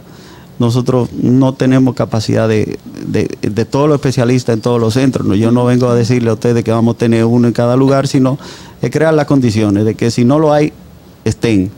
Eh, sobre el tema de, de los desaparecidos, ya eso suicidar. es, claro, eh, no todo el que decide eh, desaparecer o- alejarse, tal vez no, no lo haga por, por, la- por el mismo motivo.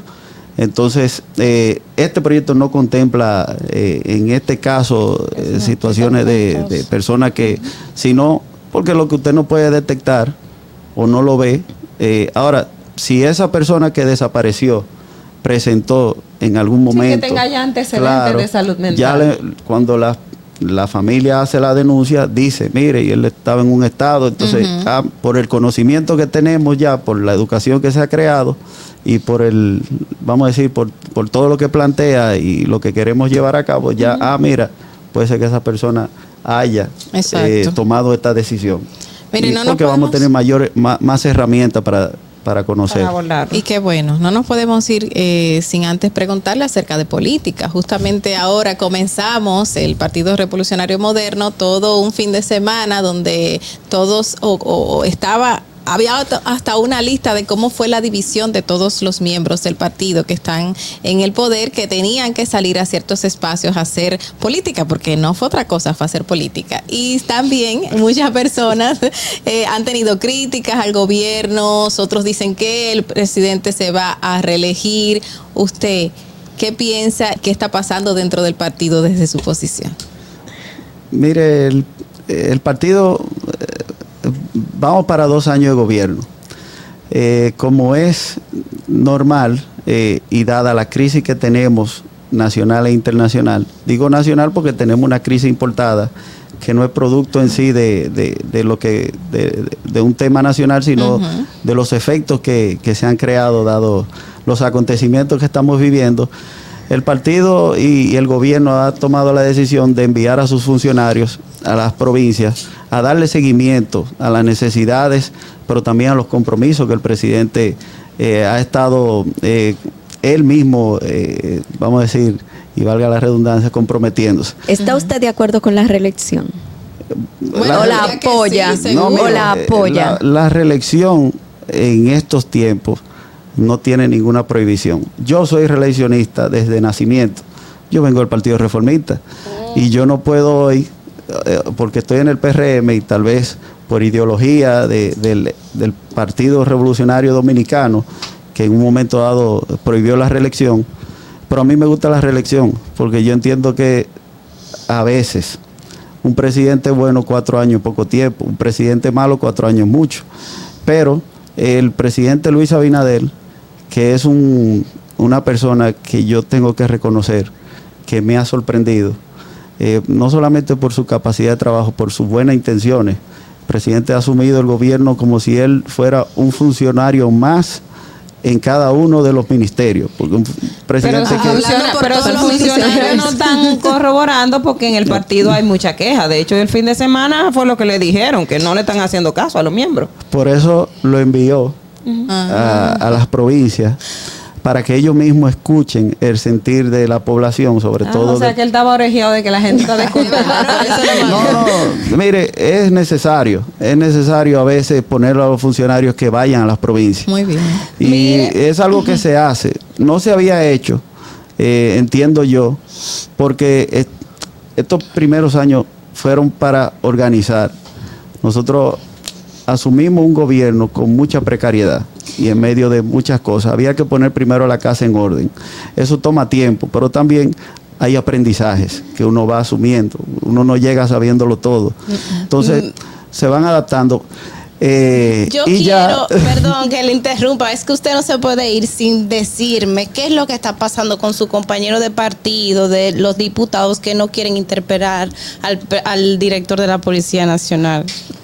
Yo no digo que no quiere, mire, hay una Bueno, que comisión. está poniendo mucho pero, yo no sé. En la práctica es- eso es la- el mensaje que nos deja a nosotros. Sí, eh, es el mensaje que se pudiera percibir. Ahora, eh, se le hizo una invitación al jefe de la policía hace se- cuando entró. Y fue el ministro. Ah, no, fue cuando fue el ministro Mire, ahora. acuérdese que, que la Cámara es una dinámica. Hay cosas que usted somete hoy y a los seis meses es que viene. Sí, Entonces, pero a Gloria le invitaron y fue de una vez. exacto. bueno, acuérdese que la Cámara de Diputados y el Senado son dos, eh, vamos a decir, son dos cosas distintas. Independientes. Ok, Ujú. se manejan El- diferente. la Cámara de Diputados produce por, por la cantidad de diputados. No le digo que trabajan más o menos, no, no. Es por la cantidad. Nosotros somos 190 y 190 creando resoluciones, disposiciones, leyes. El proceso es un poco más lento. En el Senado y así nos lo han dicho. Hay leyes que uno tiene en mente que si uno sabe que un senador la va a Ejecutar. introducir, trate de hacer su movimiento rápido porque en el Senado es más rápido el proceso. una vez. Claro. Mire, pero no Entonces, es percepción, porque los mismos diputados de, de- de la oposición están diciendo que, que el PRM no quiere que eso pase. No, pero le iba a entrar en ese tema. Eh, fue el ministro de Interior y Policía quien es la máxima autoridad y es el que el, el- el jefe del director de la policía que es el vamos a decir el, el encargado de, de- de la parte operativa de la policía y dada la invitación pasada hizo un planteamiento de lo que se está llevando a cabo en la reforma policial el, el- el jefe de la policía hoy no ha ido Primero, El director, porque, director, el director, porque la, la- la interpelación, vamos a decir, fue reciente. Y recientemente fue que llegó a comisión. Entonces eso pasa por un sinnúmero de, vamos a decir, de procesos, donde si usted quiere, vamos a decir, hay una comisión que vota. Y esa comisión vota a favor o en contra, dependiendo, eh, vamos a decir, su parecer. Una Entonces, si es pregunta con necesario- relación a esa comisión. El, el- la, la no, nada más se reunió una sola vez. Pero Sí, la pero comisión, ¿cómo son, los, quórum. ¿cómo son los votos y cómo son los quórums de la comisión? ¿Tienen que estar todos los miembros No, no, para no. que se apruebe? ¿Cómo funciona eso? Eh, cada comisión está integrada por 15 miembros. Ajá. Eh, lo que tiene que ver es, para que haya quórum, tiene que ver la mitad más uno. Que son ocho, Que son digamos, el máximo. Sí, señora. Eh, en este caso, eh, ese proyecto de interpelación, yo no pertenezco a esa comisión, pero según tengo entendido, ayer fue que se llevó a comisión y de 10 votos que estuvieron presentes, eh, creo que 8 votaron en que se envía a Ofitrel el proyecto y que cuando venga de Ofitrel entonces pasar a la votación. Ah, Eso fue lo que se acordó. Ofitrel es la oficina de, de, de asesoría. Oficina de bicameral, Sí. No, no, de la Cámara. Ajá. La oficina técnica, legislativa. Entonces, ¿por qué? Porque los proyectos casi siempre, para que de- no vayan con falta, no vayan con... Siempre se, se, Se se envía a la oficina técnica. Pero eso Entonces, ahí que eso es una forma de dejarlo morir. Bueno. eh, dicen muchas cosas, pero se va a votar. Al final se va a votar porque tiene que votarse. Y, ¿cómo le digo? Son procesos. Ahora, el jefe de la policía irá en su debido momento. Ahora estamos, mire, yo digo que él irá, porque de verdad que el, el jefe tiene eh, una Tiene responsabilidad. que ir y usted Tiene- confía en eso. Tiene una, sí, tiene una responsabilidad de darle respuesta a la sociedad de lo, de lo que ha acontecido, independientemente de que eh, usted como jefe es responsable de sus subalternos, pero en muchos casos los subalternos cometen eh, Cosas que a- escapan a excesos, su percepción. Y tienen que dar la excesos, cara, y él tendrá que en su momento dar la cara. Pero este tema de interpelación, en el gobierno pasado, y ustedes bien saben, los diputados del PRM interpelaron a un sinnúmero de funcionarios, incluyendo... Intentaron. Y eso nunca pasó y nunca se le dio. Eso es Claro. Por que- eso, por eso No, no, no le conviene aceptar esa interpelación. Lo que le digo es que por eso nosotros como, como partido y, y como, vamos a decir, como críticos en ese momento, entendemos que él irá. Ahora, todo en su momento, porque tampoco, eh, ¿cuál es la prisa? Aquí no se ha tomado ninguna decisión, eh, aquí se está trabajando y, y él irá en su momento y, y- y rendirá las cuentas Bueno, necesarias. Confiamos, Así como fue Gloria. en ustedes, confiamos en ustedes. Vamos a. Claro, Bueno, claro. diputado, Sí, sí. agradecemos muchísimo su presencia acá en este programa y espero que vuelva nuevamente a hablarnos ya cuando este proyecto sobre la prevención y detención, sobre lo que es el suicidio, esté ya más concreta y tenga mucha más información y aceptación dentro de lo que es la Cámara de Diputados. Gracias al diputado Juan José Rojas por estar con nosotros. No, muchísimas gracias a ustedes por la invitación. Esperamos que esta no sea La última. última, porque tenemos muchas cosas que, que, vamos a decir, que comentar y que ponerlo a ustedes en conocimiento.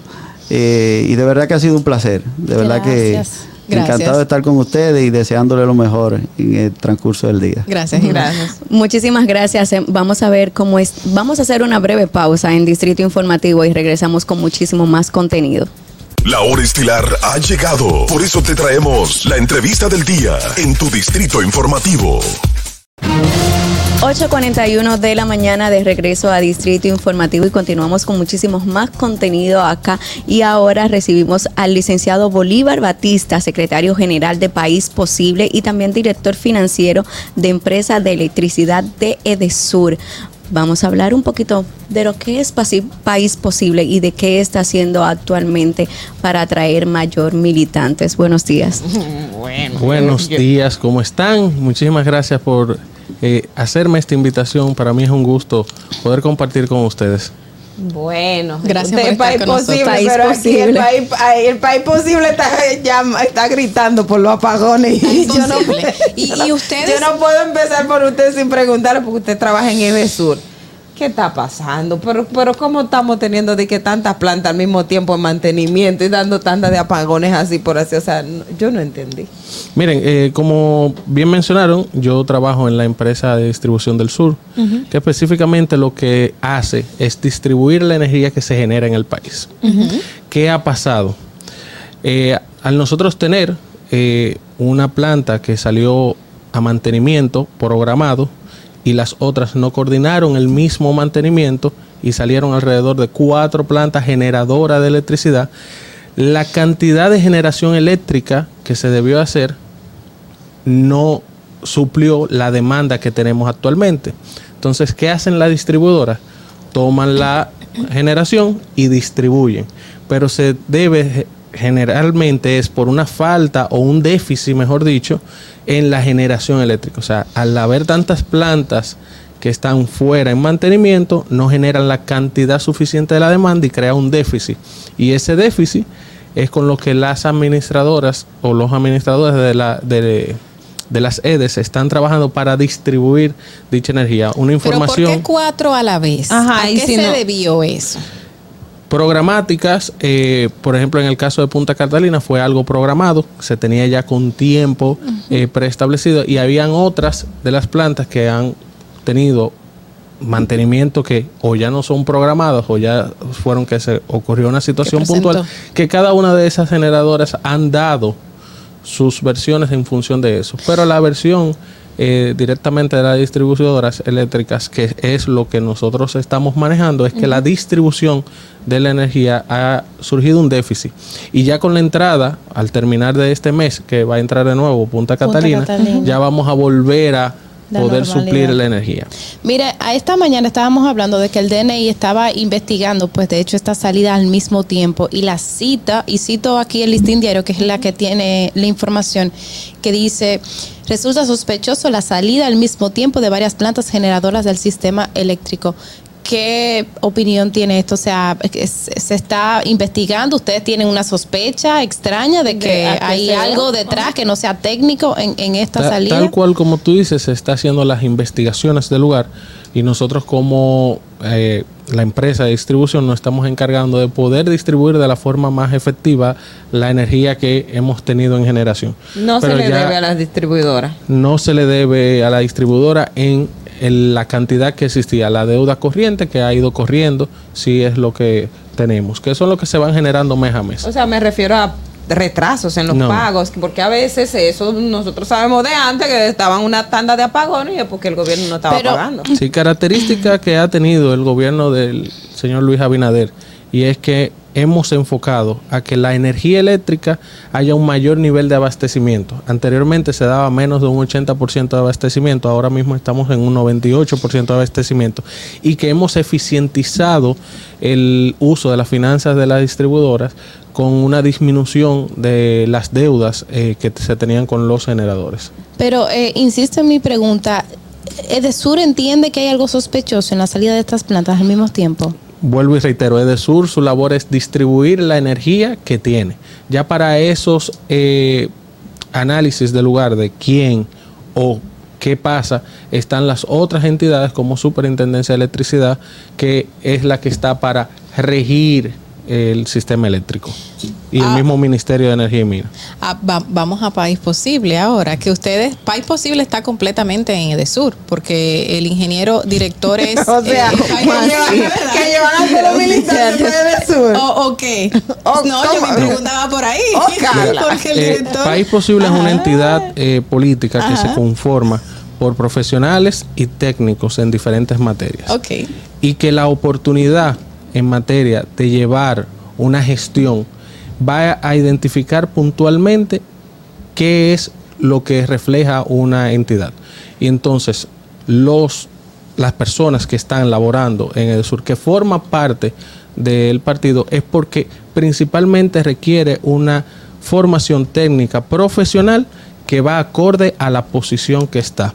Igual si lo vamos a, a nivel macro, vamos a decir, del Estado, muchos de los miembros que están en diferentes instituciones forman parte de una entidad política, pero tiene que ver con su formación y por su capacidad de desarrollo. Por eso, Excelente. aquellas personas que están laborando en Edesur, que forman parte de la entidad País Posible, es porque tienen la capacidad y la formación técnica para ocupar dichas posiciones. Y, y eso que todavía hay quejas de muchas personas preparadas que dicen que no se le ha dado oportunidad dentro de las instituciones de gobierno y entre ellas gente que pertenece al PRM que dijo yo he hecho militancia y sin embargo eh, el mismo gobierno ha manifestado de que tienen personas preparadas del pasado gobierno que no pueden quitar.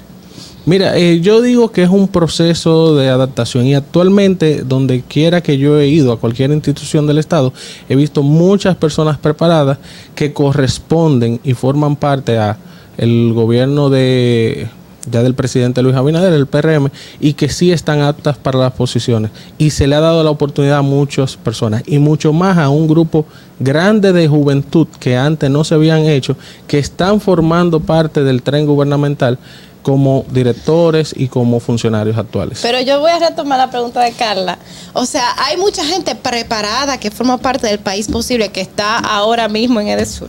Sí, Sí, y hay dijo. mucha gente Sí. también que son Ajá. técnicos profesionales que están en Edesur, que, que no forman parte, que no, que no forman parte también de, de País Posible. ¿Está trabajando País Posible en mantener una alianza estratégica con el actual gobierno o irá de cara a las elecciones del 2024 ya de manera independiente? Mira, de manera reiterada el ingeniero Milton Morrison ha dicho que el presidente Luis Abinader, nosotros hicimos un compromiso con él por su forma de trabajar. Y esa forma de trabajar la ha mantenido y la ha sostenido. Y por esa forma nosotros estamos totalmente alineados a que el presidente pueda volver a un segundo mandato a trabajar eh, lo que sería una repostulación y nosotros eh, apoyarlo, siempre y cuando el presidente desee postularse. Mira, eh, con relación precisamente a este punto de cómo ustedes, porque País Posible todavía no está re- eh, reconocido por la Junta Central Electoral. Sí, o sea, nosotros fuimos ya- reconocidos ujú, ya eh, en el 2019. Ah, ya tienen el reconocimiento como país, eh, como, como Partido. organización política y, par- y Por, e- por eso nos abocamos a nuestras primeras elecciones, que fue en el pasado contienda electoral. ¿Y cómo ustedes están trabajando para aumentar su militancia? O sea, ¿qué porcentaje de personas tienen? ¿Cómo están conformadas sus bases? ¿Qué tipo de trabajo están haciendo? Porque las diferentes organizaciones hemos visto que se han dicho, estamos concentrados en, eh, en crecer. ¿Qué está haciendo País Posible? Mira, el País Posible desde que salió del proceso eleccionario se abocó a realizar el desarrollo de su primer congreso, que se llama el Congreso María Trinidad Sánchez. Dentro de ese congreso, eh, nuestra militancia eh, trabajó y elaboró los planes que teníamos que hacer a futuro y salieron siete puntos principales. Eh, dentro de ellos está el tema del crecimiento, el tema de la institucionalidad, el tema de la comunicación estratégica, más allá también el tema de la inclusión de jóvenes y mujeres. Y dentro de eso, nosotros hemos empezado un trabajo sostenido y trabajando un programa de crecimiento en- a nivel nacional, en donde nos estamos abocando directamente a trabajar con los segmentos de mujer y de juventud. Y dentro del segmento de mujer desarrollamos también un proyecto eh, que se llama Mujer Motor de Transformación de Cambio. Entonces ese proyecto inició con un proceso de formación a nivel nacional en donde visitamos las diferentes provincias, motivando a las mujeres a participar al rol que debe de, tener la mujer en la sociedad dominicana, pero también en la política. Adicional a eso, seguimos un proceso de formación en donde recientemente trajimos al eh, pasado candidato presidencial Albert Rivera de España y eh, vinimos a darle una formación a todo el partido a nivel general en su militancia para que puedan aprender de otras experiencias del desarrollo de la política en la- en- a nivel global, pero también de, de esas prácticas que en un momento son factibles para conectar con la sociedad. Y ese proceso que estamos haciendo día a día de conectar con más personas es lo que nos está provocando un crecimiento. ¿Llevarán candidaturas eh, propias el Cada- partido? Cada, cada partido político tiene esa opción de llevar candidaturas. Nosotros sí nos estamos abocando primeramente a fortalecer nuestro partido. Este fortalecimiento va a indicar que vamos a traer muchos liderazgos, liderazgos que en su momento van a querer correr, pero cuando tengan los números suficientes nosotros sí vamos a hacerlo. Sí nosotros vamos a llevar candidaturas propias, tanto a nivel eh, municipal, a nivel congresal, siempre y cuando tenga lo- la- las condiciones y pueda representar lo que la población en, el momento está indicando. Bueno, pero eso, para eso tienen que hacer un trabajo de base, porque la gente no va a apoyar un candidato si no están trabajando para enfocarse en, en- en esa parte. Ese es el trabajo de crecimiento que estamos haciendo, el trabajo de sumar personas, de invitar a personas, de poder decirle a los dominicanos que en País Posible es una plataforma de desarrollo de liderazgo, una plataforma en donde ellos puedan seguir eh, impulsando sus inquietudes sociales y políticas, pero más aún que puedan desarrollar en, en- en la base un cambio social a través de desarrollo de problemáticas y proyectos. ¿Y tienen algún cronograma de salidas también, como está haciendo ahora el PRM, como está haciendo el PLD, por ejemplo, a sectores más empobrecidos, a pueblos, a provincias distintas que no sea Santo Domingo? Nosotros desde siempre hemos estado saliendo, o sea, nosotros no hemos descansado. Si pueden ver el- el- la trascendencia o el histórico del accionar que hemos hecho como partido, cada semana tenemos un evento, un- una actividad interna para nuestros miembros, para formarlos, prepararlos, porque aquellas personas no formadas y preparadas no pueden servir a la población. Entonces, primero estamos empezando como una labor de formación directa de nuestros dirigentes para entonces poder salir. ¿De cuál es el tiempo de capacitación para dentro de su militante? O sea, la formación que ustedes realizan, ¿de qué tiempo es? ¿Seis meses, tres meses? La formación es continua. Eh, lo que pasa son distintos temas. Eh, desde conocer el partido, desde los estatutos del partido, desde qué es la acción social colectiva, desde la constitución de la República. Es una formación continua, comunicación que se va dando. Ahora, eso va a ir paralelo con un accionar de campo que también estamos haciendo, en donde cada uno está visitando a la población y acercándose a ver cuáles son las problemáticas de la, de la población. Eh, hay, hay quienes decían en principio de que País Posible no, eso fue un partido que se creó de que para una persona que es ministro ahora mismo y que estaba aspirando y que después, o sea, la esencia de País Posible, ustedes se, se, se autodenominan o se vislumbran hacia un poco socialdemocracia, democrático, ¿cómo, cómo se define? ¿Cuál es la, la democrático? visión de, de- de- Nosotros un- somos un partido eh, democrático que pone primero a las personas dentro de su toma de decisión y nosotros establecimos muy puntualmente eh, que las decisiones del partido se toman en tres eh, factores fundamentales. Primero, que es lo que más importa al país. Segundo, que más le importa al partido. Y tercero, que más le importa a la persona individual. Dentro de esos tres renglones nosotros tomamos las decisiones. Por eso somos un partido muy democrático. Excelente. Bueno, Pues- agradecer en la visita si tiene algo más que agregar.